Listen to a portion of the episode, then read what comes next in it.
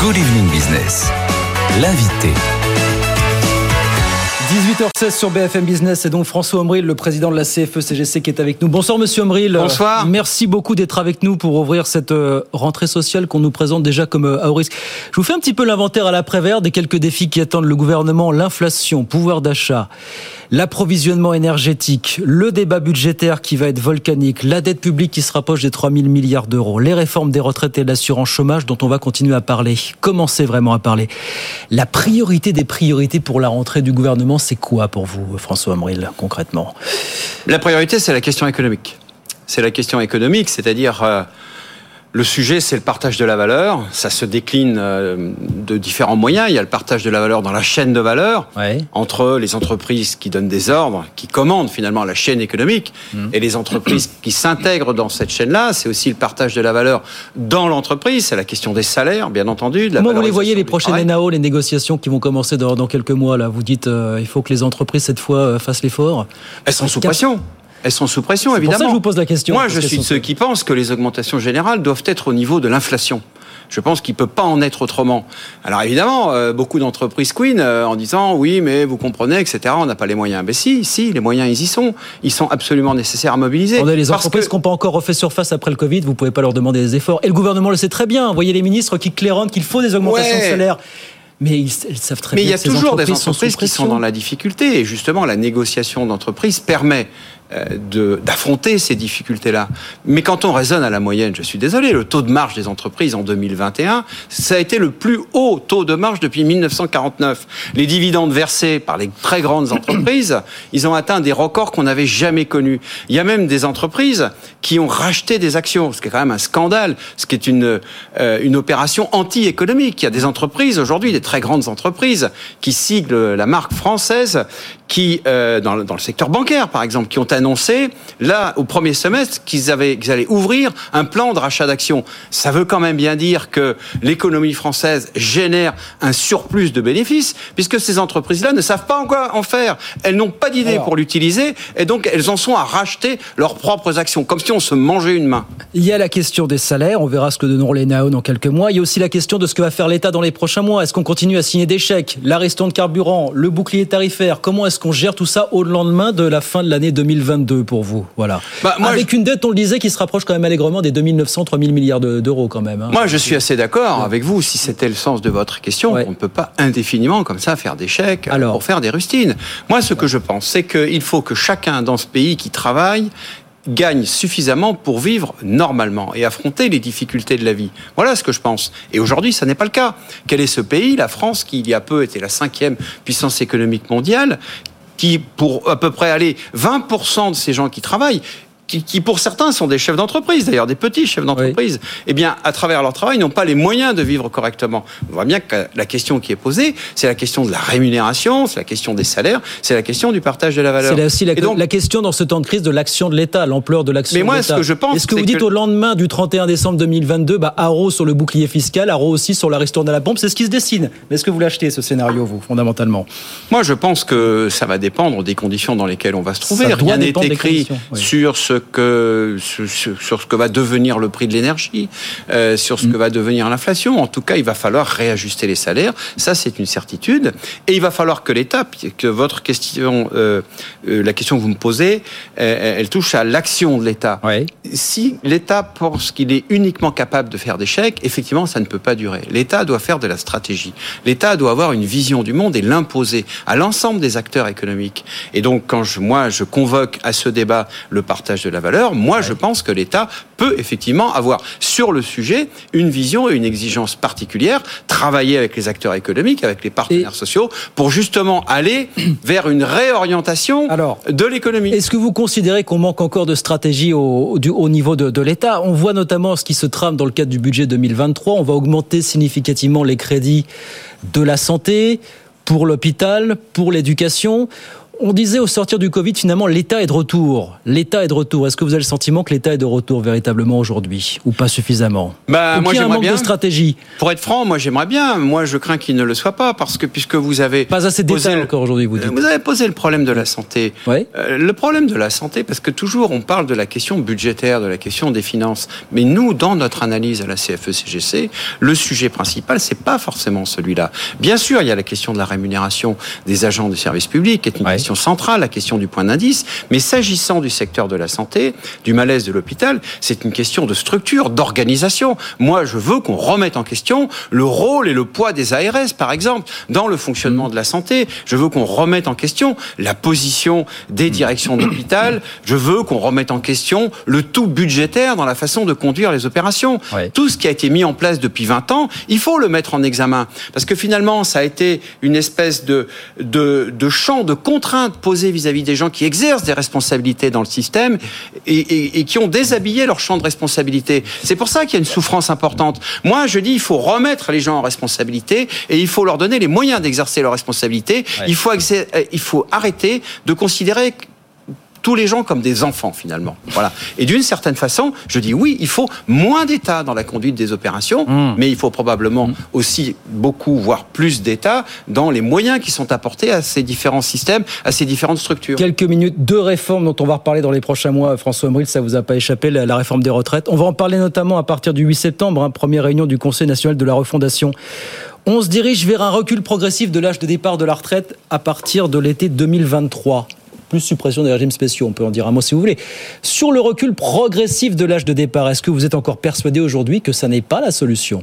Non, ça n'est pas nécessaire. Ça n'est guidé par Ça aucun pas. Alors, impératif économique. démontrez-le-moi chiffre à l'appui. Je veux bien avoir votre démonstration là-dessus. Bah, non, mais euh, le, le rapport du corps du, du mois de juin le redit euh, de façon très très claire. Dans l'équilibre des régimes, notamment des régimes complémentaires, il n'y a absolument aucune perspective qui impose de le faire. Et je suis bien fondé à le dire, et je suis pour le coup très crédible pour le dire, puisque les cinq grandes réformes qui ont été faites depuis. 30 ans maintenant bientôt sur euh, les retraites, Elles la plupart, on les a accompagnées au elles sens où aujourd'hui. on a dit que elles étaient, il était nécessaire de les faire. Il y avait la question de la vague démographique, Ouais. il y a eu des crises, etc. La dernière réforme, euh, dite réforme Touraine, est une réforme Ouais. qui est imposée par la crise financière. Mais aujourd'hui, il n'y a pas euh, de raison objective qui impose de reculer l'âge de la retraite. Est-ce Ce que que nous dit que le c'est pas la gouvernement. réforme, des re- la réforme Touraine, justement, l'allongement du nombre de trimestres de cotisation qu'il faudrait accélérer plutôt Non, de- mais non, mais ça c'est Est-ce un qu'on a moyen. fait- Est-ce qu'on a fait de l'âge de départ euh, légal à la retraite un totem euh, pendant la campagne présidentielle? Est-ce que vous le voyez comme ça vous? Moi, je fais un totem de rien du tout. Simplement, je fais Non, un pas totem. vous, mais les politiques. Oui, mais moi, je fais un totem de la réalité des chiffres. Je représente des gens qui sont administrateurs, qui exercent des responsabilités, là encore, dans les organismes. Mm. Et, et je vous parle à vous en fonction de, de ce que eux-mêmes me rapportent de l'exercice de leurs responsabilités. Et aujourd'hui, non, ça n'est pas une réforme nécessaire. Et le gouvernement lui-même, il annonce la couleur. D'une certaine façon, il ne ment pas. Il dit nous avons besoin de marge de manœuvre budgétaire Mm. pour pouvoir faire face aux engagements que nous avons vis-à-vis du versement des pensions dans la fonction publique. Mm. Ah, bah ça c'est intéressant. Tout d'un coup, on en a la motivation de ce fameux décalage de l'âge de la retraite. Il faut aller chercher de l'argent. Moi, je suis pas contre le fait que le gouvernement ait besoin d'aller chercher des marges de manœuvre budgétaires. Mais alors pourquoi faire payer aux seuls salariés? Parce que reculer l'âge de la retraite, c'est faire payer en même temps les actifs et les retraités. C'est vrai. C'est-à-dire une frange de la population, un, un élément du secteur économique et les autres alors? À quel moment on les met à contribution? Ceux qui annoncent déjà dès le premier semestre, et dont j'ai déjà parlé, des bénéfices comme jamais, etc.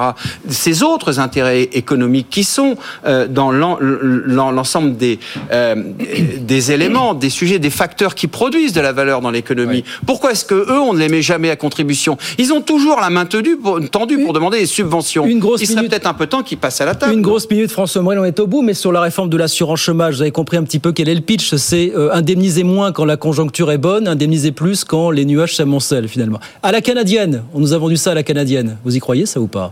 Non, j'y crois pas du tout parce que là encore, je bosse mon dossier et moi, je lis, euh, euh, je me renseigne, je regarde ceux qui travaillent sur le sujet et qui font des publications, qui Ouais. pour certaines sont des publications scientifiques et qui viennent nous dire que le niveau d'indemnisation n'est en rien un influenceur de l'activité de quelqu'un à rechercher et à retrouver du travail. La ça ne marche pas, ça a existé, Ça a existé en France, on l'a supprimé parce que justement ça ne marche pas. Et non seulement ça ne marche pas, mais en plus ça induit des biais dans la pyramide des compétences pour retrouver de l'emploi. C'est-à-dire ça pousse les gens à reprendre des emplois qui sont pas de leur niveau de compétence, et donc ça en prive des gens qui sont d'un niveau de compétence inférieur. Qui seraient éligibles éventuellement à ces emplois, effectivement. Tout ça, pour moi, c'est du populisme. Voilà, tout simplement. Je pense que le système d'assurance chômage est un système totalement cohérent, dans lequel il y a des cotisations, il y a des ressources qui sont versées aux gens qui sont privés d'emploi, et qu'il faut travailler, effectivement, sur la question de la réinsertion dans l'emploi. Tout ça, c'est des sujets extrêmement importants pour lesquels on a beaucoup de propositions, on n'a jamais manqué de les faire. Tout ça, c'est du populisme. Bah voilà, vous venez nous dresser le décor pour la rentrée sociale. Elle va être bouillonnante, cette rentrée sociale, monsieur Omri, à vous entendre. Là, ça promet. Je sais pas. Bah, si vous savez. Je... Ce que je sais, c'est que rien ne se passe jamais comme prévu. Ça, c'est sûr. Donc on n'est pas après de bonnes surprises, qu'on arrive à se parler entre le gouvernement et les partenaires sociaux. Moi, je suis toujours prêt à discuter. Vous n'avez pas de date pour l'instant pour rencontrer ni la Première ministre ni le Président de la République Non, on n'a pas de date, mais vous savez, on a pris l'habitude maintenant d'être convoqué parfois de la veille pour le lendemain. Donc euh, je m'attends à tout, je reste disponible. On se tient au courant. Merci beaucoup François Omril en tout Merci cas. Beaucoup Merci de, votre nous voir ce soir. Le président de la CFE-CGC avec nous sur BFM Business. 18h27, on marque une pause. On vous redonne les grands titres dans un instant. Et puis bon, on va repartir sur cette rentrée sociale qui s'annonce bouillonnante avec les débatteurs. Nouveau rendez-vous là aussi, 18h30, 19h, les débatteurs pour refaire l'actu du jour sur, sur BFM Business. À tout de suite. Good Evening Business. Le débat. Sur la 18h32, nouveau rendez-vous sur BFM Business tous les soirs, 18h30, 19h. On refera l'actu avec nos débatteurs. Ils sont trois. Je vous les présente. L'économiste Michael Zemmour est avec nous. Bonsoir, Bonjour. Michael. Bienvenue sur BFM Business. Jean-Christophe Alquier, PDG d'Alquier Communication, est avec nous. Bonsoir, Jean-Christophe. Bonsoir, Guillaume. Bienvenue également. Marc Landré, enfin, est avec nous. Bonsoir, Marc. Bonsoir, Guillaume. Rédacteur en chef au service économie du Figaro. Merci, messieurs, d'essuyer les plâtres de cette nouvelle émission. Alors, la rentrée sociale, on en parlait avec François Omril il y a de ça quelques instants. Vous l'avez vu remonter très pessimiste sur les chances de trouver des points d'accord sur le gouvernement, avec le gouvernement sur pas mal de dossiers. Je vous refais l'inventaire à l'après-vert, là. Inflation, pouvoir d'achat, approvisionnement énergétique, débat budgétaire, dette publique, réforme des retraites, de l'assurance chômage, dont on va commencer à parler doucement. C'est quoi pour vous la priorité absolue du gouvernement pour la rentrée? Marc Landré, comment vous voyez ça, vous? C'est de préparer un budget 2023 qui ah, permette... Oui, ça, ça qui permettent à l'État de passer le cap de la fin d'année et aux Français de se dire a priori qu'ils ont été entendus dans leurs demandes de protection, notamment en matière de pouvoir d'achat. Voilà, pour éviter l'explosion sociale et pour éviter euh, la banqueroute, l'État va devoir encore mettre la main à la pâte.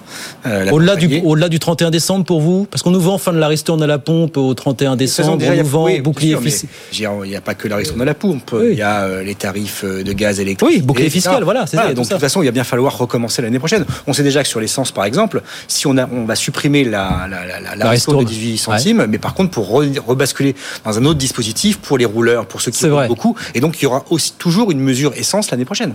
Les mêmes ministres qui nous disent qu'il va falloir commencer à économiser parce qu'on a une dette qui s'approche des 3 000 milliards d'euros. Comment est-ce qu'on arbitre entre cet impératif de préserver autant que possible les déficits et la dette et l'endettement et la nécessité de préserver le pouvoir d'achat des Français, Michael? Bah Déjà, le, le, gouvernement pourrait ne pas se poser des problèmes à lui-même. C'est-à-dire que d'un côté, effectivement, il y a une tension sur les finances publiques et de l'autre côté, il s'acharne sur des baisses d'impôts, par exemple, qui sont qui n'ont aucune urgence. La CVAE sur les entreprises, par exemple, qui a baissé, ou la baisse de la taxe d'habitation, ou euh, euh, la, la, baisse de la redevance télé, on en a un peu parlé, qu'il va falloir compenser. Donc ouais. en faisant ça, qui n'a aucun caractère d'urgence, il complique le problème euh, budgétaire de la rentrée. Je sais pas, ça perd à Marc Landré, ça, quand on dit on touche. Bah, il faut bien, du moment où le gouvernement. Faut hiérarchiser les baisses d'impôts, finalement, Michael. S'il y a de bonnes ou mauvaises baisses d'impôts, de toute façon, si le gouvernement a décidé de baisser les impôts, il faut bien qu'il en trouve des impôts à baisser. Donc c'est peut-être jamais la priorité. Je sais bah, pas, le... vous baisseriez quoi, vous, comme impôt?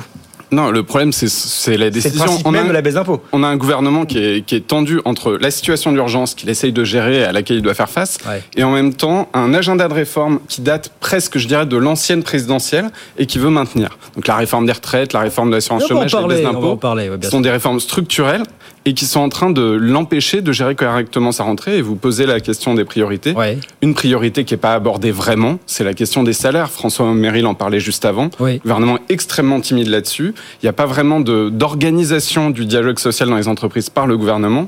Et c'est ce qui manque. Et effectivement, l'État peut pas se mettre en permanence entre les salariés et le pouvoir d'achat si les entreprises, à un moment donné, prennent pas le relais quand elles peuvent, là où elles peuvent, en encadrant un petit peu ces Attends, négociations. On va créer ce point. Est-ce que les entreprises ont vraiment les marges de manœuvre voit le gouvernement demander sans arrêt aux chefs d'entreprise d'augmenter les salaires.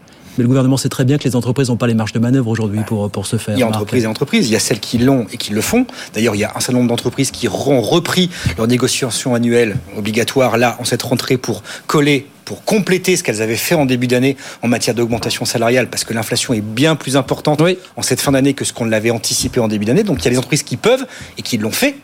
Il y a des entreprises qui ne peuvent pas, parce qu'elles ont des carnets de commandes qui sont euh, diminués, parce qu'elles ont un taux de marge qui n'est pas uniforme pour l'ensemble des entreprises, puisqu'il y a des secteurs qui souffrent, il y a de la guerre en Ukraine, de l'inflation. Donc en vérité, de parler des entreprises au sens large, c'est une hérésie. Il y a des entreprises qui peuvent, elles le font. Des entreprises qui ne peuvent pas, elles le font pas. C'est quand même beaucoup plus tendu pour les PME et TPE PME. Évidemment. et puis en plus, elles ont d'autres facteurs de, de, de, problèmes. Je veux dire, les, tensions de recrutement. On vous en parlait dans le journal tout hum. à l'heure. Je veux dire, les approvisionnements en matière de, de, matériaux, que ce soit dans la construction, que ce soit dans l'informatique, dans l'électronique, ce sont des choses qui pèsent sur les marges des entreprises.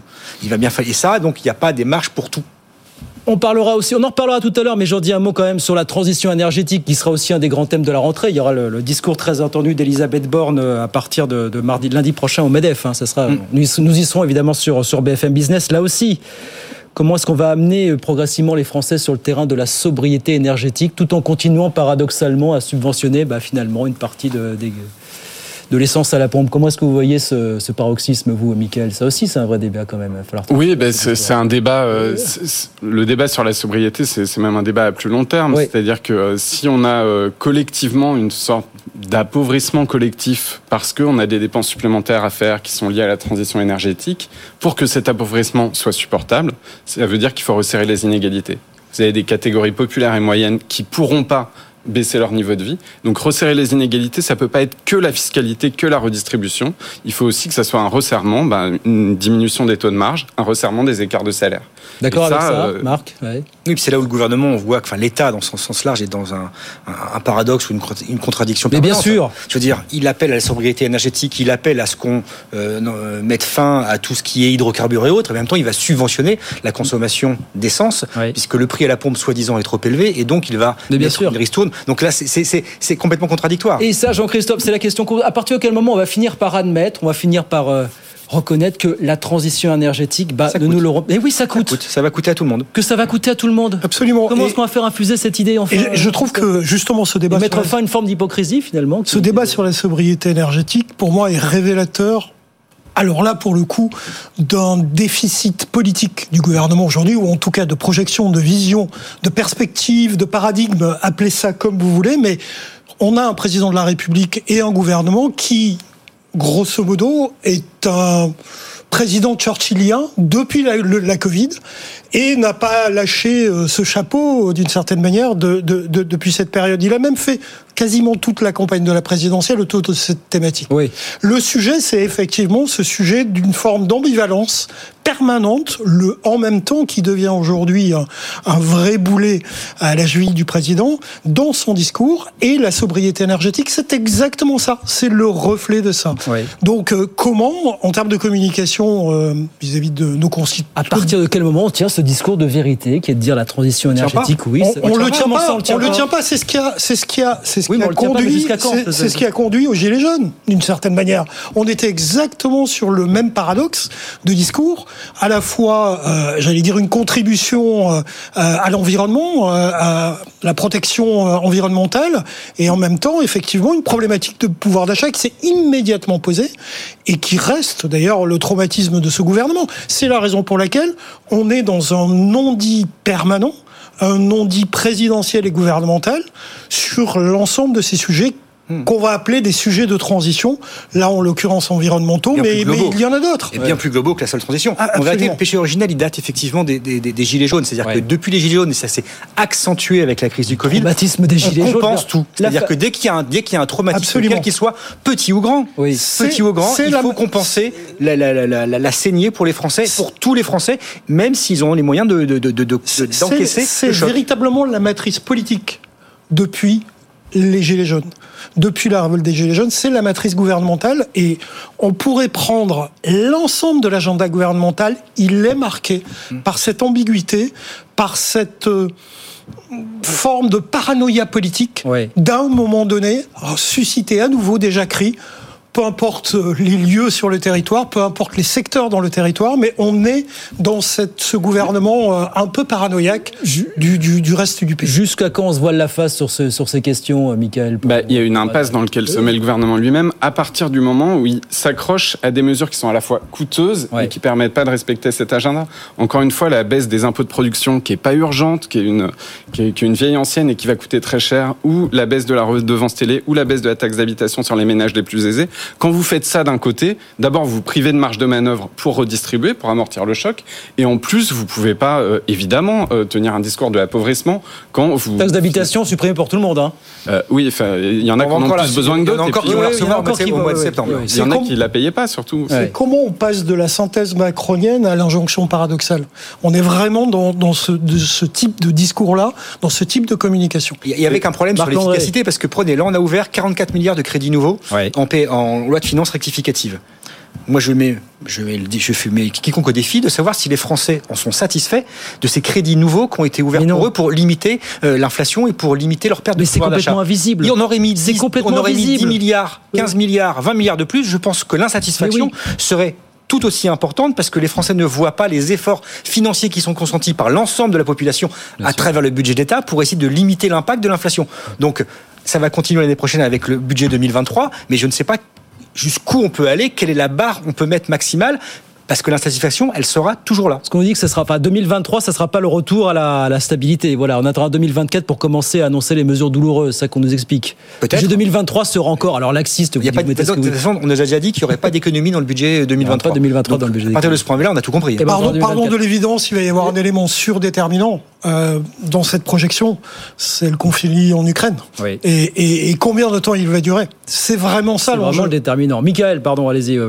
Non, je suis pas en désaccord avec ce qui est dit. Effectivement, il y a quand même une partie des solutions qui doit se faire dans les entreprises et de ce point de vue-là, comme organisateur du dialogue social, le gouvernement est en dessous de la main. Ouais. Et puis par ailleurs, on compense tout. C'est en partie vrai. Vous avez donné des exemples. Il y a des gens pour qui c'est pas compensé. Objectivement, les plus modestes, depuis le début du quinquennat, ils prennent cher. Euh, le, les allocataires du RSA ont pas vu euh, vraiment leur niveau de vie augmenter, il a même s'est dégradé. Et puis les gens qui ont encore plus souffert que euh, tout le monde de l'inflation, c'est un certain nombre de chômeurs. Vous avez un million de chômeurs qui, suite à la réforme du chômage, ont vu leurs allocations franchement se dégrader. Vrai, et pour vrai, eux, ça s'est pas compensé.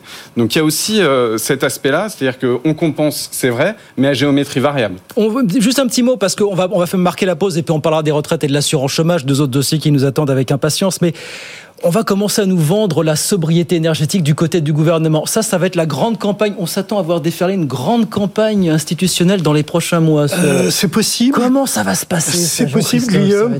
Euh, c'est Back to the Future. Hein, c'est la chasse au gaspillage. C'est en France, on n'a pas de pétrole, mais on a des idées. Donc, on va, on va sans doute voir, euh, voir arriver une campagne de communication, même si ce gouvernement, sur les campagnes on va dire collective ou d'intérêt public, d'intérêt général, a toujours été un peu en arrière-main. On se souvient, notamment sur la vaccination, ouais. que ça a mis du temps à décoller parce que les efforts de communication n'étaient pas là.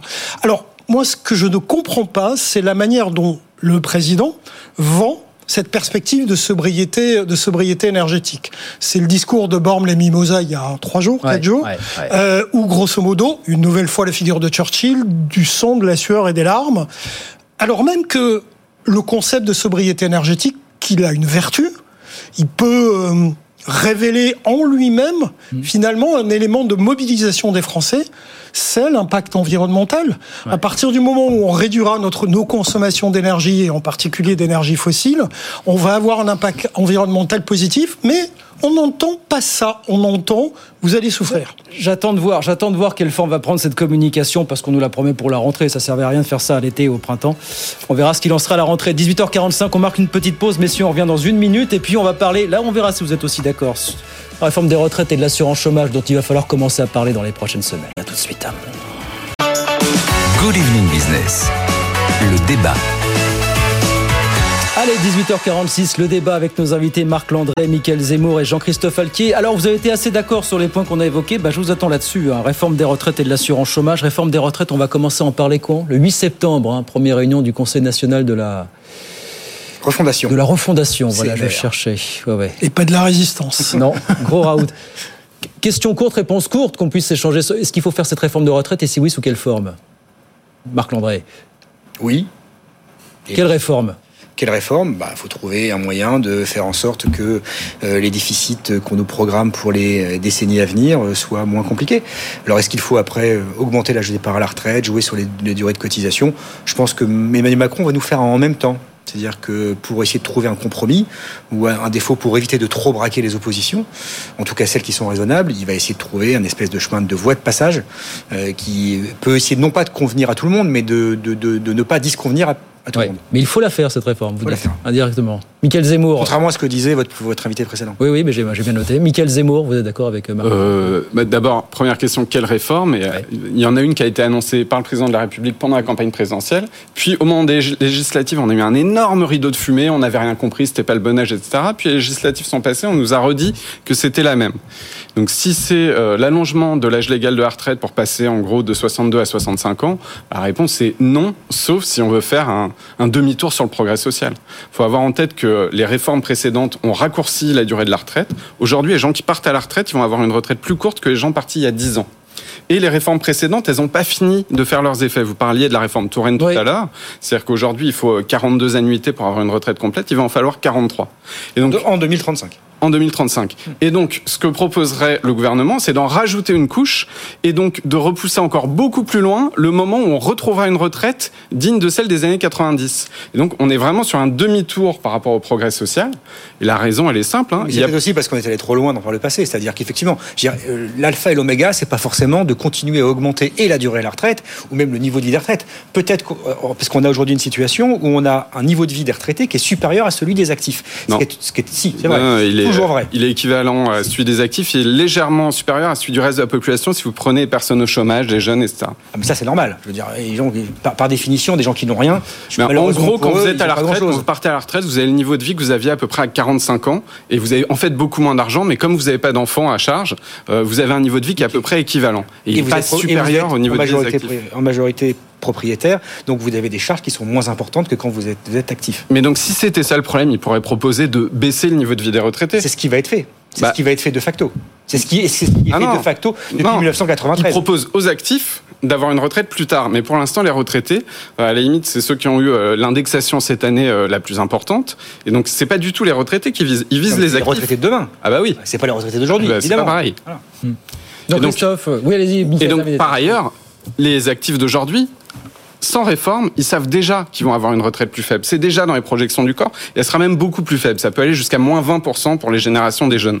Donc en fait, les réformes, on peut dire, on les a déjà payées. L'allongement de la durée de vie, on les a déjà payées. Et donc, si on arrive avec une nouvelle réforme, c'est clairement euh, un, demi-tour sur le progrès social. D'autant que je parle sous votre contrôle, mais je crois que les derniers chiffres montrent que l'âge légal de départ, maintenant, il se situe un petit peu en dessous de 63 ans, du fait notamment de la réforme de 2010. Je crois qu'on en est là aujourd'hui. Hein, oui, tout à fait. Oui. et, rappelons-nous, en 2014, lorsque François Hollande euh, a fait cette réforme Touraine, dite Touraine, d'augmentation de la durée de cotisation, euh, Bruxelles s'était plein de savoir pourquoi il n'avait pas touché l'âge légal. Il a dit, mais en vérité, euh, l'âge légal est un, est, un, est un faux débat, est un problème. Ce qui compte, c'est l'âge effectif de départ. Avec cette réforme que je mets en place, c'est-à-dire l'allongement de la durée de cotisation, vous aurez en 2035 un âge effectif de départ en retraite qui sera aux alentours de 65-66 ans. Et c'est exactement ce que veut, la, ce que veut le Bruxelles et la Commission européenne. Jean-Christophe Alquier, comment est-ce qu'il va nous vendre ça, Emmanuel Macron, et sous quelle forme la réforme des retraites pour vous euh, Peut-être avant de répondre à votre question, Paul, euh, Guillaume, pardon. Euh, oui, il faut la faire. Oui. Je suis convaincu qu'elle ne se fera pas. Je suis convaincu qu'elle ne se fera pas parce qu'il n'y a pas les conditions parlementaires et politiques pour qu'elle puisse se faire. On va à une guérilla, on va une guérilla parlementaire, mais énorme et monstrueuse. Ah, c'est vrai. Si euh, on tente effectivement, compte tenu des positions de la NUPES et compte tenu des positions du Rassemblement national sur ce sujet, ça va être une baston, pardon du mot. Il y a les républicains. Il y a les républicains. Mais, mais évidemment, on va avoir droit à ce moment-là à un chantage des républicains total, totalement inacceptable pour le gouvernement. oui, totalement inacceptable pour le gouvernement. Moi, je, mets mon biais que les choses ne passeront pas. il y a l'opinion publique quand même. C'est-à-dire que personne n'en veut. Les seuls qui sont un peu moins contre, c'est les gens qui sont déjà à la retraite. C'est vrai. Et encore, ils sont minoritairement pour. Et toutes les personnes qui sont en dessous de l'âge de la retraite, les catégories d'âge, sont majoritairement contre cette réforme. Ça, fait, ça fait partie de mes incompréhensions, là aussi, du pilotage présidentiel. Pourquoi avoir remis dans ces conditions, effectivement, juste avant la campagne présidentielle. Mais c'est parce que c'était un très bon thème de campagne, justement. Pour, pour disparaître, euh, on va dire, dans les détails euh, pendant la campagne présidentielle et, il réélu. et, réapparaître aujourd'hui. Il, réélu entre les deux. il a été réélu entre les deux. Ça n'ira pas très loin. J'en mets, euh, j'en fais le pari aujourd'hui et ce soir. Vous croyez qu'à l'issue de ce quinquennat, il y aura toujours pas de réforme des retraites Non, il peut pas. Il peut pas l'avoir fait une fois et pour pas le faire une deuxième fois. Bon bah, Moi, je pense qu'il y aura, je pense qu'il y en aura une. Laquelle, c'est très compliqué à dire. Ça sera évidemment pas celle qu'il a vendue aux Français avant son élection euh, en avril dernier, parce qu'il va falloir. Depuis, il y a eu les élections législatives, donc il va devoir composer avec un parlement Hmm qui est rétif, mais il y a une droite en France. Il y a une droite qui veut cette réforme, qui l'a aussi proposée dans la campagne présidentielle, qui l'a proposée dans la campagne législative. Ça va être compliqué pour la droite aujourd'hui. Quand je dis la droite, c'est la droite républicaine, c'est les, républicains. les républicains. Ça va être compliqué de ne pas composer avec l'exécutif, avec le gouvernement, sur une augmentation de l'âge légal, mais ils vont effectivement négocier chèrement des contreparties, parce qu'après, il va falloir qu'ils se retournent devant leur électorat en disant, mmh, mmh. ça fait des années et des années et des années que vous prenez le recul de l'âge de départ à la retraite, et aujourd'hui, vous avez la possibilité de le faire, vous avez la possibilité de toper avec un exécutif en négociant des contreparties importantes, et vous le faites pas. C'est compliqué. Il nous reste trois minutes. Oui, Michael, Si je peux revenir un, mot sur ce sujet, c'est un sujet qui est très important, qui touche tout le monde, mais qui est aussi très idéologique. C'est-à-dire qu'on se dit, ah, il faut travailler un peu plus, etc. Mais en fait, il y a une grosse partie de la population, et notamment les ouvriers et les employés, qui au moment du départ à la retraite est déjà plus en emploi depuis un an, deux ans. C'est vrai. Et on a vu qu'on est passé de 60 à 62 ans. Pour la catégorie spécifique des ouvriers, le sas de précarité entre emploi et la, et retraite a augmenté plus que la durée d'emploi. Et vous laissez encore plus de monde sur le carreau. Et donc, si vous passez de 62 à 65 ans, ces catégories-là, en particulier ouvriers, ouvrières, il n'y a pas de solution. Et ça, ça passe par un changement du marché du travail et ça se fera même pas en 10 ans. Mais il y aura, il y aura, moi, je mon, billet qu'on n'ira pas à 65 ans, qu'on ira en dessous, qu'il y aura un ah, complément. Il y a peut-être 64 plutôt que 65. Oui, il y aura un complément avec la durée de cotisation. Il y aura des mesures d'accompagnement, notamment sur toutes les populations, euh, toutes les populations qui sont à risque ou toutes les populations qui sont compliquées, celles qui ont déjà perdu avec la réforme précédente, pour pas leur faire payer le même prix, le même coût que les autres. Parce que c'est exactement ce qui s'est passé en termes d'acceptation pour la réforme de 2003. Quand on a créé les carrières longues, c'était mm. exactement pour ça. C'est pour avoir un degré d'acceptabilité de la réforme euh, qui était compliqué mm. à l'époque auprès de populations qui allaient souffrir si on les, si on faisait rien pour elles. Ça a, compensé du côté des hommes, ça n'a pas du tout compensé du côté des femmes. Parce qu'elles n'avaient pas encore de carrière complète. C'est vrai. Du coup, elles sont étaient très pénalisées. Elles assez, assez minoritaires. En ça, c'est le vrai problème des femmes dans, cette mm. histoire, cette retraite. Il nous reste deux minutes. L'assurance chômage, on en parlera. On n'a pas le temps. Juste un mot sur ce dispositif, un jeune, une solution qu'on avait présenté comme euh, le dispositif qui ne permettait de ne laisser aucun jeune sur le carreau. Il y a une étude de la DARES qui nous dit que euh, malgré les dizaines de milliards d'euros qui ont été dépensés, bah, cet argent n'a pas ciblé suffisamment les jeunes qui sont le plus éloignés de l'emploi. Donc une fois de plus, on s'est planté, quoi, finalement. C'est ça, Michael, on n'arrive toujours pas euh, non seulement on s'est planté à travers les aides, via les aides. il faut se rappeler pourquoi est-ce que ce dispositif a été mis en place. Il a été mis en place comme contre-feu parce que la demande était extrêmement forte d'ouvrir le droit commun aux jeunes de 18 à 25 ans, à savoir le RSA. Aujourd'hui, euh, aujourd'hui à 18 ans, on peut aller en prison, on peut voter. Par contre, on n'a pas les mêmes droits sociaux que le reste de la population jusqu'à 25 ans. Et il y a eu, pendant longtemps, ça a été conflictuel. Hein, euh, la gauche en voulait pas, etc. Et puis depuis les années 2010, à peu près, il y a un vrai consensus social fort. Vous pouvez regarder les rapports du CESE notamment pour dire il faut l'ouverture du RSA au moins de 25 ans. On peut pas laisser un jeune sans ressources. Et pour ne pas le faire, le gouvernement sentait monter la pression, dit non, mais on fait un plan, un jeune, une solution. C'est-à-dire qu'on va cibler, on va vérifier un par un. Et du coup, bah, le constat qu'on fait, c'est qu'effectivement, l'accompagnement, c'est utile, mais dans le même temps, D'abord, on n'arrive pas à attraper tout le monde, et puis on laisse des jeunes vraiment sans ressources, vraiment dans le dénuement, dans une période compliquée. Il est un peu punchy l'argument de Mickaël en faveur du RSA jeune. On peut aller en prison, mais on n'a pas les mêmes droits sociaux. de toute façon, on sait que le gouvernement dit non au RSA jeune qu'on n'en veut pas. Voilà. Oui, on a, on, a, on, a, essayé, c'était sous Nicolas Sarkozy en 2008, c'était Martin Hirsch à l'époque qui avait créé un RSA jeune. Ça n'a jamais marché parce que les conditions d'éligibilité étaient telles qu'on personne ne pouvait entrer dedans. Donc effectivement, c'est idéologique. On ne veut pas de RSA jeune à droite en France. Pour une question de aussi, hein, entre parenthèses. Pour des questions, pour des questions de philosophie, oui. je dirais politique, c'est-à-dire qu'on préfère donner un emploi ou donner une activité à un jeune plutôt que de lui donner une allocation. Ça, c'est une philosophie qui date depuis plus de 15 ans et qui reste vraie. Et en l'occurrence, on donne ni l'un ni l'autre. Si, parce que euh, euh, je pense que le problème de, du plan Un jeune une solution, c'est un problème d'efficacité. C'est pas un problème et, et, du coup un problème de cible. Mais on ne peut pas dire qu'on n'a pas essayé de trouver des solutions à des jeunes qui avaient un besoin. On est allé les voir, on a, il y a eu des accompagnements, il y a eu des dispositifs qui ont été mis en place. Je pense à la garantie jeune. La garantie jeune est quand même le seul dispositif qui a été vanté par la Cour des comptes en disant c'est un bon dispositif. Il faudrait à la limite que l'ensemble de, de, de, ce, de, des dispositifs existants en faveur des jeunes aillent vers, le, vers la, la, la garantie jeune.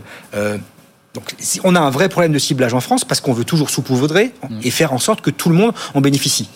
Une pensée pour les quelques 600, 700 000 jeunes qui arrivent sur le marché du travail tous les ans en septembre. Hein, c'est ça, grosso modo. Hein, voilà, Mais je trouve que la vraie réussite de ce plan, au-delà de, ce qu'il a coûté, c'est que pour la première fois en France, on a un taux d'emploi des jeunes qui a augmenté alors qu'il a été historiquement aux alentours de 30%, qui était le, un des plus bas taux en Europe. Et là, au moins, on est à 37%. Certes, on a mis les moyens, on a mis des milliards d'euros pour, pour arriver à ce résultat-là, mais on a un décollage, et ça, c'est la vraie garantie, surtout, c'est le vrai indicateur qu'il se passe quelque chose pour l'emploi des jeunes. Allez, on est au bout, messieurs. Merci beaucoup d'être venus ce soir dans le rendez-vous euh, des débatteurs. Marc Landré, rédacteur en chef au service économie du Figaro, l'économiste Michael Zemmour et Jean-Christophe Alquier, PDG d'Alquier Communication. Merci beaucoup, messieurs. Merci d'être venus ce soir sur BFM Business, 18h57. On marque une pause dans un instant le journal et puis on parlera de la grande distrib qui rivalise de promotion pour répondre au pouvoir d'achat. C'est le patron Lidl France tiens, qui va nous voir dans, dans un quart d'heure sur BFM Business. À tout de suite.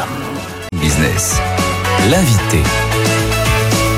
Allez, 19h19 sur BFM Business. La guerre est relancée, si tant est qu'elle est cessée. Elle ne cesse jamais, vous le savez, dans la grande distribution. Michel Biro, le patron de Lidl France, est avec nous. Bonsoir Michel Biro. Bonsoir. Merci d'être avec nous pour parler de cette rentrée euh, encore plus endiablé que les précédentes. D'abord, un, constat. C'est le patron de Système U, Dominique Schelcher, qui nous dit depuis un certain temps que l'inflation pourrait atteindre 8 à 10% d'ici la fin de l'année. Est-ce que le patron de, de, distributeur que vous êtes fait des, ce genre de scénario, vous, pour la, fin de l'année ou pas? Bah, C'est vrai qu'au printemps, j'étais euh, j'étais assez en phase avec euh, Dominique Schelcher et je disais qu'on allait certainement finir l'année à 7% d'inflation. Euh, je disais que fin de l'été, on serait à 5. On y est. Dans nos rayons, euh, chez Lidl, on est à 5% d'inflation aujourd'hui, autour de 5. Maintenant, par contre, je trouve qu'il y a une certaine stagnation. Donc le 7% que j'annonçais au printemps. Et vous l'expliquez comment cette stagnation alors? Je je saurais pas vous je saurais pas l'expliquer. J'ai pas les euh, j'ai pas les tenants les aboutissants, mais en tout cas je, je sens une certaine stagnation. Il va encore y avoir des hausses des prix, d'accord, mais sur quelques produits. Donc est-ce qu'on va arriver à 7 Est-ce qu'on va plutôt être à 6 à la fin de l'année? En tout cas aujourd'hui nous sommes bien à 5. Donc il y a quand même déjà eu euh, une très très grosse inflation sur ces 8 euh, premiers mois de l'année. chacun a sa riposte. Alors on parlera de Carrefour, on dira un mot de Carrefour qui a bloqué les prix sur une centaine de pays de, de grande nécessité grande consommation. Euh, premier crash test de la rentrée pour vous, effectivement, c'est la, c'est la rentrée scolaire. J'ai lu que c'était le deuxième temps fort en termes de chiffre d'affaires pour la grande distrib après les fêtes de fin d'année. Donc ça vous oblige aussi à pas vous rater sur une période comme celle-là, forcément. Euh, Bien évidemment, la rentrée, c'est, euh, c'est avant tout la foire au vin, les foires au vin. Tout le monde a, sa foire au vin en septembre ou, tout début octobre. Pensez plus à la rentrée scolaire, mais vous me le rappelez effectivement. Mais oui, les foires au vin sont là. Le, grand. Alors bien sûr, quand on parle rentrée, on pense à la rentrée des classes. Mais pour un distributeur, la rentrée, c'est aussi la, les foires au vin. Et ça, c'est un, un chiffre d'affaires qui est colossal sur une rentrée.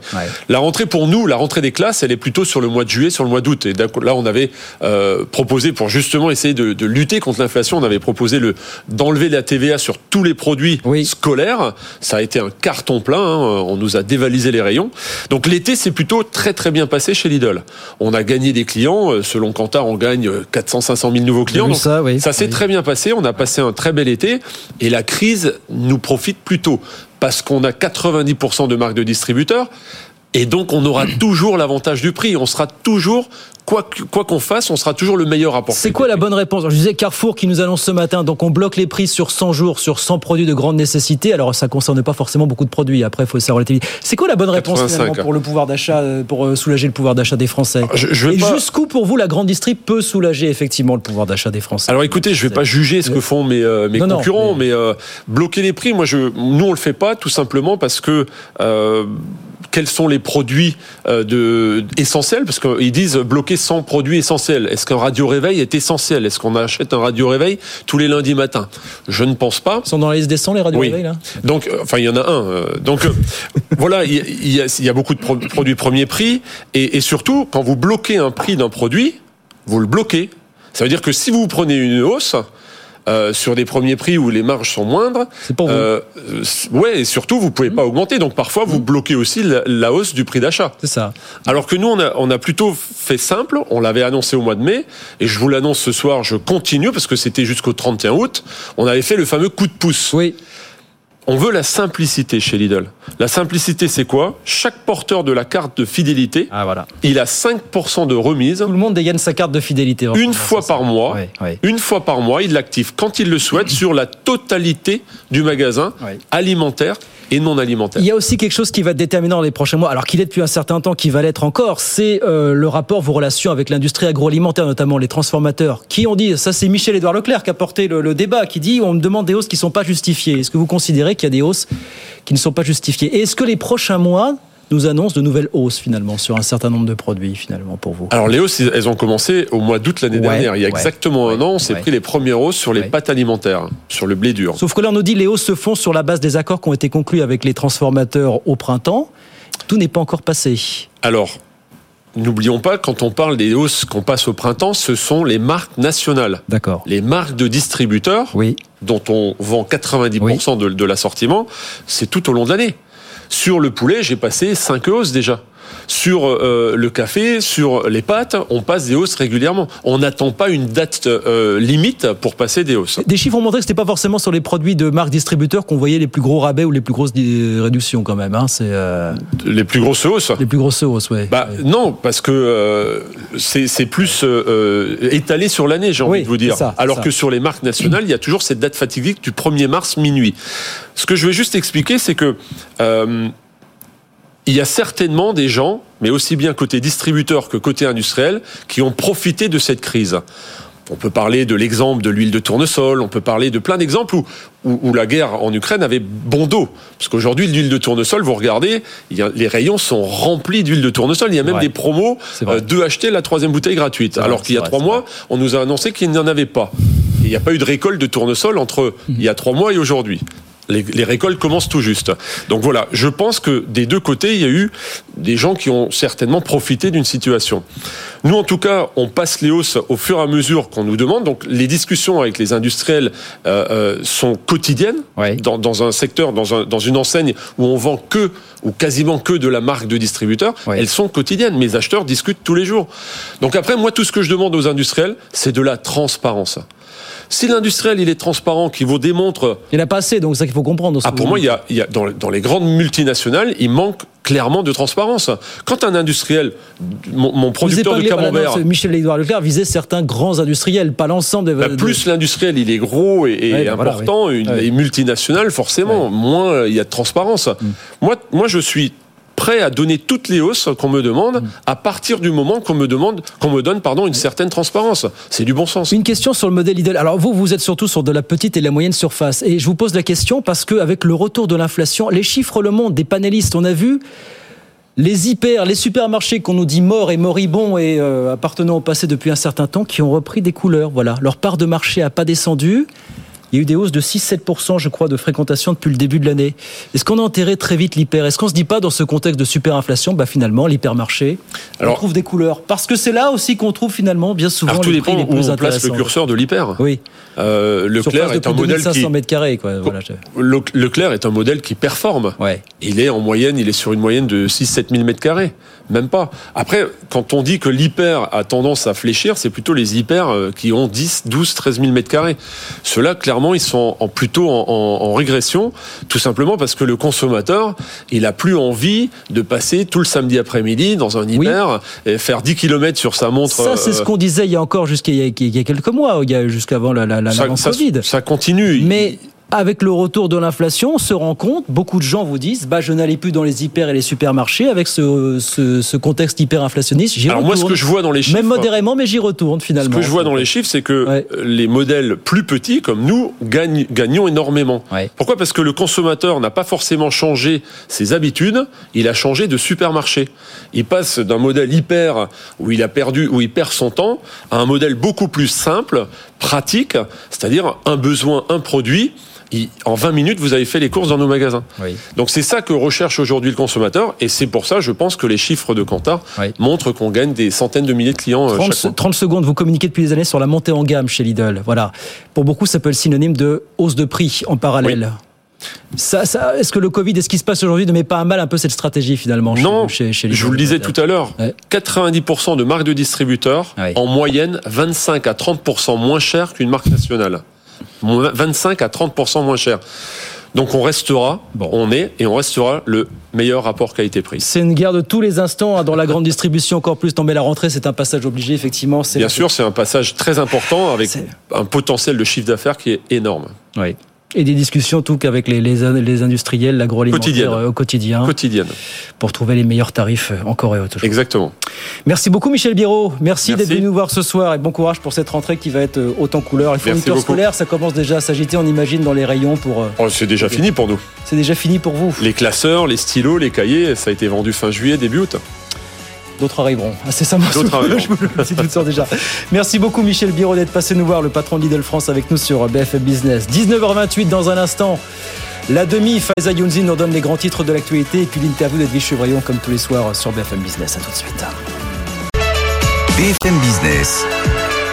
Good evening business. La grande interview, Edwige Chevrillon. Bonsoir à tous, ravi de vous retrouver pour cette grande interview tous les soirs, euh, une demi-heure avec la personnalité euh, qui compte, qui fait l'actualité euh, économique et politique sur BFM Business. Mon invité ce soir, bah, il tient un peu les rênes de la restauration, du moins parisienne. C'est Stéphane Manigold, le président du groupe Éclore. Bonsoir Stéphane Manigold. Bonsoir Edwige Chevrillon. Merci d'être avec nous. Beaucoup de questions, des questions poil à gratter parce que il y a énormément, c'est presque la guerre au sein de l'hôtellerie-restauration ça soit sur les minima sociaux, sur la question des frais de santé. On voit que la tension est vraiment à l'extrême. Cela dit, commençons par les bonnes nouvelles. Bonne nouvelle, Paris fait le plein de touristes. Vous qui avez euh, huit restaurants, enfin bientôt huit, vous avez euh, plus de 150 salariés. Paris, c'est bourré de touristes, donc vos restaurants sont pleins. Paris Ville Lumière, Paris est magique, Paris désiré, et c'est une bonne chose parce que effectivement les touristes répondent présents, mais pas qu'à Paris, euh, en France, sur le littoral. J'étais moi-même euh, euh, dans le sud où j'ai fait une tournée auprès de mes confrères. Ils sont ravis effectivement de, de cette saison. J'irai dans le Morbihan. fin de la semaine pour prendre un peu la température. Donc oui, on est plutôt à, à de, de bonne humeur sur ce sujet. Mais d'autres inquiétudes arrivent. Et ça, euh, ben, c'est le PGE, le fameux PGE, le prêt garanti par l'État. On, va revenir là-dessus parce qu'il y a quand même. Qui préoccupe. C'est une préoccupation majeure. C'est ce qui me remonte systématiquement. Mais la bonne nouvelle, c'est que les touristes sont là, en l'absence encore de de touristes asiatiques euh, qui sont pas encore présents euh, en France, évidemment euh, les Russes, pays de l'Est qui, qui manquent à l'appel, mais sinon oui, on peut que se satisfaire, que ce soit au niveau de l'hôtellerie, de la restauration, voilà, que de bonnes nouvelles pour le moment. Oui, parce que ce qu'il faut dire aussi, c'est que vous êtes président de la branche restauration au sein de l'UMI. Paris-Île-de-France. Paris-Île-de-France, et c'est important à préciser parce qu'il y a différentes organisations patronales, et comme je le disais, c'est un peu la guerre. Cela dit, vous, vous étiez venu sur ce même plateau, mmh. euh, dans le Grand Journal de l'Écho, nous dire euh, attention, il va y avoir beaucoup de défaillances. Mmh. On, ne les voit pas ces défaillances. On, voit quand même que. Alors peut-être il faut faire la distinction entre la restauration et euh, l'hôtellerie. Je, crois quelques chiffres. la restauration, les PGE au total, c'est 130 milliards qui ont été prêtés aux entreprises pour près de 700 000 entreprises qui ont bénéficié du PGE. Je rappelle que dans la restauration, nous sommes 220 000 et que le poids de ces PGE sur ces 130 milliards, ça représente 20 milliards, euh, moins de 20 milliards pour la restauration. Donc je suis heureux que de nombreuses entreprises hors secteur de la restauration et de l'hôtellerie ont pu bénéficier aussi de ces PGE. Mais euh, j'ai alerté euh, des, euh, euh, vous l'avez rappelé, qu'il y aurait des difficultés à rembourser ces prêts garantis par l'État. Pour la simple bonne raison, c'est que l'État, globalement, pour aller assez rapidement, a permis aux entreprises de s'endetter, de prendre jusqu'à 25% de son chiffre d'affaires annuel remboursable en 4 ans. Je rappelle que l'État rembourse cette dette sur 20 ans. Donc il est déjà euh, techniquement et économiquement difficilement concevable que l'État lui-même rembourse cette dette sur 20 ans et qu'elle impose aux entreprises un remboursement sur 4 ans. Et ensuite, sur les défaillances, eh bien, je note que 25% des entreprises de l'hôtellerie et de la restauration ont déjà du mal à rembourser cette dette. Pourquoi? Parce que 25% euh, par an euh, qu'il faut rembourser, eh bien, euh, sachant qu'une entreprise au mieux, les mieux gérées dans la restauration dégage 10 points de marge, vous vous rendez bien compte qu'avec 6 points et demi annuels de remboursement sur 4 ans, il reste 3 points et demi au mieux euh, pour pouvoir euh, euh, mettre un petit peu d'argent de, côté, investir, assurer sa croissance, augmenter les salaires. attendez, attendez, là, vous, pointez du doigt l'État qui, visiblement, à, vos yeux, n'a pas fait son boulot. Il y a quand même eu la solidarité nationale. Bah si, vous dites l'État emprunte sur 20 ans, nous, on nous demande de rembourser sur 4 ans. C'est pas normal. là, reconnaissez quand même que la solidarité nationale a été au rendez-vous quand même. Alors, il faut distinguer deux choses. Moi, je suis très fier que la France ait permis à nos salariés de rester à la maison et de toucher 84% de leur salaire sans contrepartie. On n'a pas dit à nos salariés, vous allez chez CTLM, Sofinco ou, euh, ou à votre banque pour emprunter votre salaire et vous allez le rembourser sur 4 ans. Moi, je suis très fier que l'État l'ait fait. En revanche, nous, les entreprises, je rappelle que nous avons dû emprunter. Et ce que nous demandons, et d'ailleurs le, le, candidat Macron euh, lors du débat du second tour, je crois que nous l'avons tous entendu, cette euh, fameuse phrase, lorsque Marine Le Pen l'a interpellé sur ce sujet, eh bien il a balayé en disant nous étalerons cette dette. Eh bien, euh, maintenant qu'il est président, nous demandons solennellement au président Macron de respecter sa promesse. Euh, nous avons tenu nos engagements. sur 4 ans, vous demandez quoi Sur 10 ans. Sur 10 ans. Alors, aujourd'hui, c'est possible, mais il faut que l'entreprise euh, soit en difficulté sérieuse. Et en matière d'égalité, en matière de concurrence, nous demandons à ce que tous les secteurs S1 et S1 bis, pas que la restauration, eh bien cette dette soit étalée sur 10 ans. Mais Stéphane Manigal, est-ce que vous avez des chiffres quand même? Parce que euh, vous, vous tirez, c'est logique, hein, vous êtes aussi dans cette posture-là, mais vous tirez beaucoup la sonnette d'alarme depuis longtemps. Euh, beaucoup de, c'est le cas souvent de l'hôtellerie-restauration. En même temps, vous-même, vous avez commencé en disant les, tous les indicateurs sont au vert parce que on fait le plein de touristes. Hum. Mais Donc, euh... je me rappelle que sur votre antenne, j'avais appelé les chefs d'entreprise, je crois que c'était courant avril euh, a augmenté euh, de 10% les prix euh, des restaurants. Aujourd'hui, les mairies donc euh, les collectivités, pour les cantines scolaires, eh bien, vont augmenter entre 5 et 10% Vous voyez que mon appel du mois d'avril, je n'ai pas pour habitude de crier aïe avant d'avoir mal. Lorsque euh, je fais de l'anticipation, on fait de la prévision quand on est chef d'entreprise. On regarde comment le marché se comporte non pas au jour le jour, mais comment il va se comporter à moyen, enfin à court terme évidemment, à moyen et à long terme. Et c'est ce que j'ai fait. Eh bien, est-ce que le, le, le, sujet, j'avais tort lorsque j'ai demandé à ce que les entreprises, par précaution et par sauvegarde des entreprises, elles augmentent leur prix? À l'évidence, non, puisque même les mairies les collectivités vont augmenter les prix des cantines. Alors euh, oui. Euh, le prix des cantines scolaires, du repas de nos enfants. Donc vous voyez bien que l'énergie, euh, le, coût des matières premières, nous sommes impactés de, plein fouet, nous conduisent évidemment à ces augmentations. Alors Stéphane Manigal, ce qu'on peut dire aussi, c'est qu'il se passe des choses. Est-ce que vous avez préconisé une augmentation de 10% On est parfois un peu plus, hein, reconnaissez. Est-ce qu'il n'y a pas une addition qui est quand même un peu trop salée aujourd'hui et ça peut se retourner contre vous. Il y a un problème de pouvoir d'achat. En cette rentrée, on va beaucoup en parler. Mmh. Est-ce que du coup, bah, les gens, ils vont plus aller au restaurant si c'est trop cher? Vous voyez, c'est dangereux. Vous rentrez peut-être dans une spirale un peu dangereuse. Je ne sais pas si on rentre dans une spirale dangereuse ou si au fond, euh, j'entends les appels à augmenter les salaires. Ce que nous avons fait, près de 16% d'augmentation des salaires. Je crois que personne ne dira le contraire. Oui, pas partout.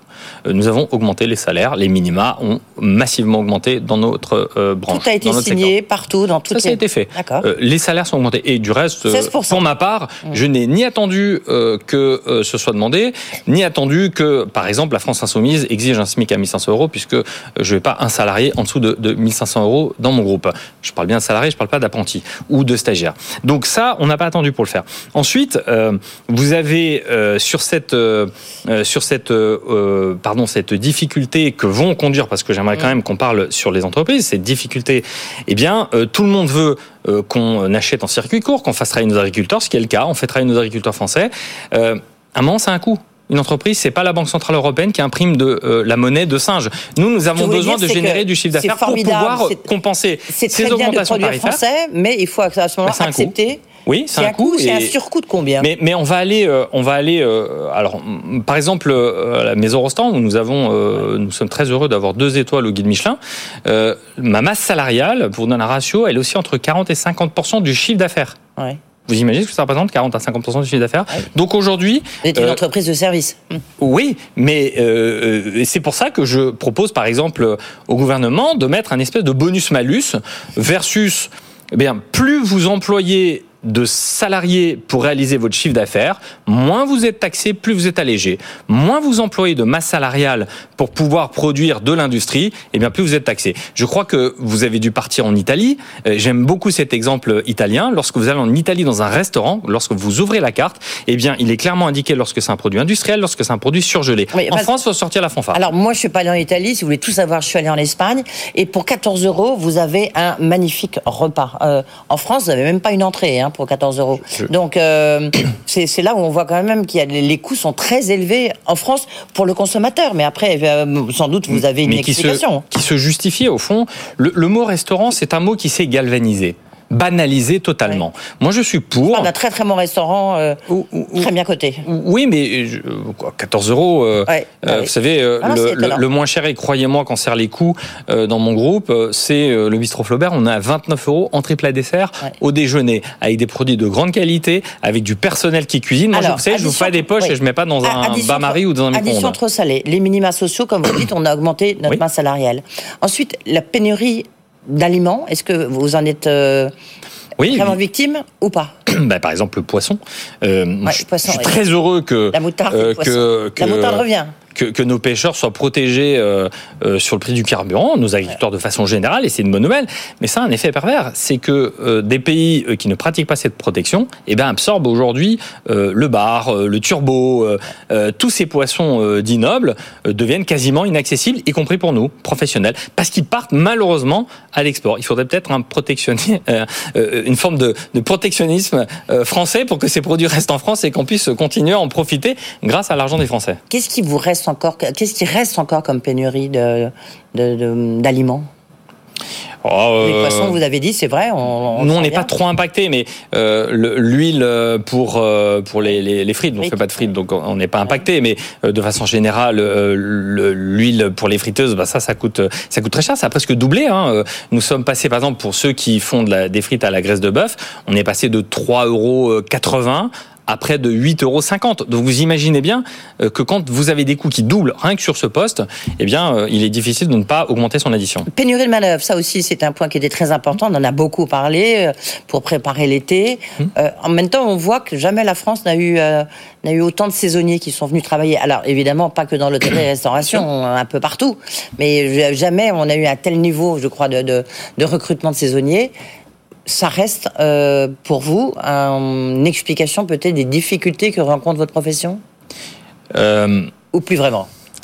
Je crois que je, non mais je, je, vais essayer de répondre de façon polie euh, pour pas froisser euh, ah non, ah ben non. ceux qui euh, non, non mais on, doit, bah, non mais clairement on doit, on doit tourner la page euh, de l'ancien monde et notamment du syndicalisme qui aujourd'hui nous explique ce qu'est le RSE donc recherche sociale et environnementale mais qui sont responsables depuis 20 ans de la situation dans laquelle on se trouve aujourd'hui. Ça veut dire quoi? Ça veut dire qu'aujourd'hui il faut que ceux qui sont aux commandes des syndicats patronales dans notre secteur prennent leur retraite et, et laissent une nouvelle génération qui a conscience de ce que c'est la valeur travail, vous, de ce qu'est. un syndicat patronal, vous. Et je suis un jeune syndicat patronal qui fait partie d'une nouvelle génération qui n'a pas attendu qu'on m'explique que la gestion des collaborateurs, que le bien-être au travail est une bonne chose. Vous dans mon groupe depuis 2018, euh, vous avez un organisme qui est formidable, qui s'appelle la CRAMIF, qui est un organisme d'État euh, et de la sécurité sociale et qui donne euh, et qui aide et accompagne les entreprises lorsqu'elles innovent en matière d'environnement. Donc, vous voyez, 2018, on n'avait pas encore la crise du gaz, j'avais déjà changé tous mes pianos. Mais, donc, le résultat, c'est quoi Est-ce que la, la main-d'œuvre, elle vous manque Est-ce que vous manquez de main-d'œuvre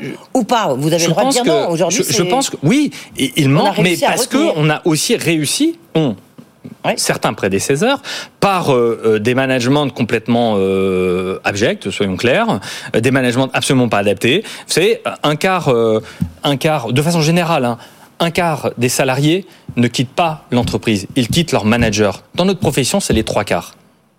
Donc ça, c'est pas normal. Effectivement, nous devons avoir un management beaucoup plus euh, en phase avec la société dans laquelle nous vivons, le respect si tant est qu'il faille le réinventer de nos salariés, ce que nous efforçons de faire au sein de nos groupes. On n'a pas trop de difficultés dans mon groupe à recruter.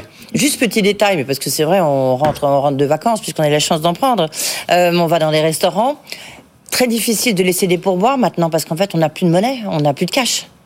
Est-ce que, pour vous, enfin, c'est quelque chose qui vous est, qui, remonte euh, au niveau de l'UMI ou, vous, au niveau de vos, de vos restaurants, de vos propres restaurants? Alors, c'est des sujets que nous avons remontés, puisque euh, pour ma part, nous acceptons euh, que demain, si vous venez chez moi, que vous puissiez laisser un pourboire sur la carte bancaire. Alors, on n'enlève pas les frais bancaires, mais je, rappelle que c'est une proposition qu'on avait échangée avec Alain Griset, ancien ministre à l'époque, et je crois qu'il faut activement remettre ce sujet euh, en route pour que les pourboires soient totalement défiscalisés, inscrits sur la fiche de paye. Ça donne plus de pouvoir d'achat à nos salariés, une meilleure lisibilité et moins de possibilités euh, vers euh, des achats qui ne seraient pas euh, raisonnés. Encore deux questions avant d'arriver au sujet qui fâche, parce que je vous le disais en introduction, c'est vraiment la guerre au sein, et on l'a bien senti déjà avec vos propos à l'instant, à Stéphane Manigal, c'est la guerre au sein du, du patronat l'hôtellerie-restauration sur les questions de frais de santé, de couverture santé. On, va voir ça. Deux questions d'abord. Vous avez vu toute cette polémique, notamment dans les maires, tout le monde s'y met, le gouvernement, sur les dark stores et les dark kitchens. Est-ce que vous, ça a un impact pour les, les, les, restaurants, forcément, parce que qui dit dark kitchen dit des gens qui vont pas au restaurant. Vous avez une opinion là-dessus ou pas du tout? Est-ce qu'il faut redire? Oui. vous savez, moi, je, je suis un, un, libéral assumé. Et je considère que la concurrence, euh, elle est bonne et elle permet euh, aux entreprises de se remettre en question. Néanmoins, je suis pour une concurrence équitable. Et vous citez les dark kitchen. Euh, elles ne doivent pas se soustraire aux réglementations qui sont imposées à nos établissements, notamment les règles HACCP, qui sont des règles d'hygiène pour la sécurité alimentaire de nos clients. Eh bien, il serait temps que le préfet, par exemple, de Paris, organise des contrôles, vous savez, sur ceux qui sont sur leur vélo, vous livrent avec euh, une, euh, un, pseudo sac hermétique, du froid, du chaud. Je rappelle que la réglementation en l'espèce, c'est liaison froide, liaison chaude. Liaison chaude, votre steak haché, votre burger, il doit être le steak haché à 63 degrés à cœur. Je je suis pas sûr que demain on trouve beaucoup de steak haché à 63 degrés à cœur. Bah, je pointe euh, tous ces opérateurs euh, euh, sur le digital. Il y a de très bons opérateurs français notamment qui respectent la réglementation du travail, les normes d'hygiène et les normes de liaison chaude, de liaison froide. Donc oui, à une meilleure réglementation. Et puis il faut pas s'étonner demain si dans Paris nous avons plus de 12,5 de locaux disponibles à Paris. C'est une véritable tragédie et ça continue d'accélérer en matière de locaux disponibles.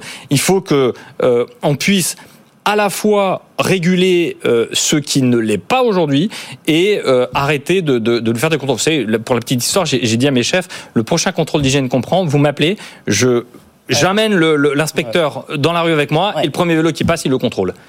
Donc j'attends. Vous savez, j'ai pris quatre contrôles en quelques mois. Hein. On sera là, c'est Mais ils ont pris le temps de m'appeler. Oui, on, sera là. Euh, alors, venons-en à cette guerre patronale sur les frais de santé. On a vu, c'était, je crois, le 9 août, euh, il y a eu, euh, il y a eu un, un, coup de sang du GENIC et une autre, autre organisation patronale et du SNRTC qui ont dénoncé l'approche irresponsable, hein, je les cite, de l'UMI et du GNC parce que vous avez rejeté un accord euh, sur une proposition d'une mutuelle euh, pour les salariés de l'hôtellerie-restauration. Est-ce que ça veut dire que vous ne voulez pas qu'il y ait des mutuelles pour vos salariés, euh, Stéphane Manigal Alors je vais, je, vais, je vais remettre dans le contexte les deux syndicats que vous citez, GNI et SNRTC. Et puis il y a même quelqu'un au sein de l'UMI. Hein, oui, on, va en parler aussi. les deux syndicats que vous citez ont sorti la fanfare pour indiquer que c'était un accord historique. Oui. Bah oui, les frais de santé, Moi, j'appelle le Guinness euh, euh, Book euh, d'aller voir ceux qui ont fanfaronné en disant que c'est un accord historique, puisqu'ils viennent de reculer sur cet accord historique. Lorsque vous avez un accord historique et que vous avez mis votre signature, vous l'honorez. Mais je vais vous donner en un mot. quoi. Qu'est-ce qui s'est passé? Les syndicats des salariés nous ont demandé une meilleure protection. Ce qui s'entend. Bah oui. Mais nous avons au sein de l'UMI, avec un certain nombre de mes collègues et confrères patrons, pas que des syndiqués, eh bien, nous avons fait une étude de marché sur les nouvelles conditions exigées par les salariés. Et nous avons répondu à ces conditions de protection et de meilleure protection parce que oui, il faut mieux protéger nos salariés. Nous avons répondu à ces conditions. À la différence près, c'est que euh, ceux qui fanfaronnent en nous expliquant que c'est un accord historique, ils nous ont collé un minima pour l'employeur de 30,85 euros et le reste est à la charge du salarié. Pour arriver chez Ecclesia à 47 euros par mois. Nous, nous avons sondé le marché. Comme je vous l'ai dit en préambule, je suis un libéral. Et lorsqu'on sonde le marché, parce que le marché est ouvert, eh bien, nous sommes arrivés à 30 euros. C'est à la fois protecteur du pouvoir d'achat de nos salariés, protecteur en matière de santé, puisque cet appel d'offres que nous avons fait, nous, de notre côté, puisqu'on sentait bien qu'il y avait quelques sujets qui pouvaient gêner ceux que vous citez à l'instant, euh, moi, je, me pose ouvertement, et nous sommes nombreux, la question de euh, quid euh, de, de, comment a été réalisé cet appel d'offres par le génie?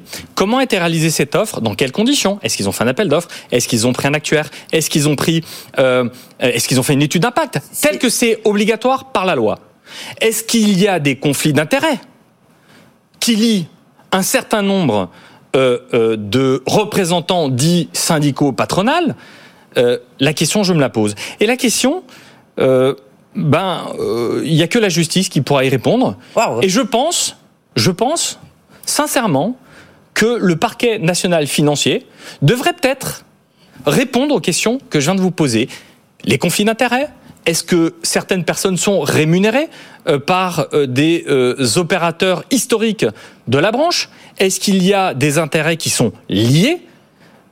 Moi, je me la pose parce que vous savez, quand dans mon coin, c'est quand même de graves accusations que vous portez. mais ce sont des. Je porte aucune accusation, je pose des bah, questions. Lorsque lorsqu'on fanfaronne, lorsqu'on fanfaronne un accord à 47 euros et qu'on remue ciel et terre, y compris dans les ministères, pour nous imposer cet accord toxique, tant pour les salariés, pour le dialogue social et pour la protection de nos salariés, et que nous, pour répondre aux accords des salariés et de leur protection, on arrive à 30 euros, moi je me pose la question, valablement, et je crois que l'ancien monde, on doit vite y tourner la page, y compris des anciennes pratiques. Un syndicat n'est pas une mafia, c'est sa vocation à défendre des intérêts à la fois du service des patronats, mais de nos salariés, parce que n'oublions pas que sans nos salariés, nous sommes rien. Alors que je trouve parfaitement, pardon, abject, que de lire des articles tels que j'ai pu lire, où on nous dit c'est irresponsable, ils ont déclenché la bombe atomique. Oui, on a déclenché la bombe atomique certainement pour des intérêts privés mais pas pour euh, les intérêts de la protection de nos salariés et pour la protection. C'est assez grave que vous portez. Ben, vous savez, euh, privé, bah, euh, il y a rémunération. Si s'il si, s'il n'y a rien, il ne pose aucun problème. En revanche, s'il y a des personnes qui sont rémunérées alors qu'ils sont en charge des négociations sur ces sujets et qui sont rémunérés euh, euh, par euh, ces organismes historiques, bah oui, je me pose la question de cette volonté à tout prix, non pas de défendre les intérêts des salariés, parce que je trouve minable, minable que de mettre en avant l'intérêt des salariés alors que nous les protégeons. Et je vous remercie de, de me donner la parole sur ce sujet, parce qu'à 30 euros, on protège mieux nos salariés, et on protège le portefeuille de nos salariés, ce qui est ma priorité de chef d'entreprise moderne. Mais alors, juste une question, pourquoi il y a un nouveau rebondissement là où le négociateur social et porte-parole de la commission sociale au sein de l'UMI, mmh. dont vous faites partie, mmh. bah, lui, il, dénonce le fait que vous refusiez de signer cet accord. Vous, parlez de Thierry Grégoire, c'est ça? Je vous invite à consulter son compte LinkedIn et regarder euh, tout son pédigré qu'il affiche fièrement euh, sur son compte. Je laisse les auditeurs le faire et puis euh, je pense que la réponse, ils l'auront a priori sur son compte, sauf s'il a été mis à jour depuis. Donc oui, euh, euh, je crois que lorsque l'on... c'est le syndicalisme est gangréné par des strapontins promis par des gens qui ont des intérêts qui sont divergents que celui qu'on défend. Et moi, je suis un vrai défenseur à la fois du patronat, des intérêts de nos salariés, parce que c'est nos salariés qui font vivre nos entreprises, mais il est hors de question que des intérêts privés particuliers soient au-dessus des intérêts des patrons et des salariés. Nul doute que vous aurez une réponse à ces propos quand même extrêmement forts, mais en tous les cas, merci d'avoir tenu sur ce plateau. Au moins, ce qu'on peut dire, c'était pas la langue de bois comme cette grande interview a vocation à être. Voilà, on comptait sur vous. Merci, vous avez fait le job. Merci Stéphane Manigal, le président du groupe Éclair, vous l'avez compris, et président de la branche restauration euh, de l'Humide Île-de-France. Tous au restaurant, c'est une bonne idée. Voilà.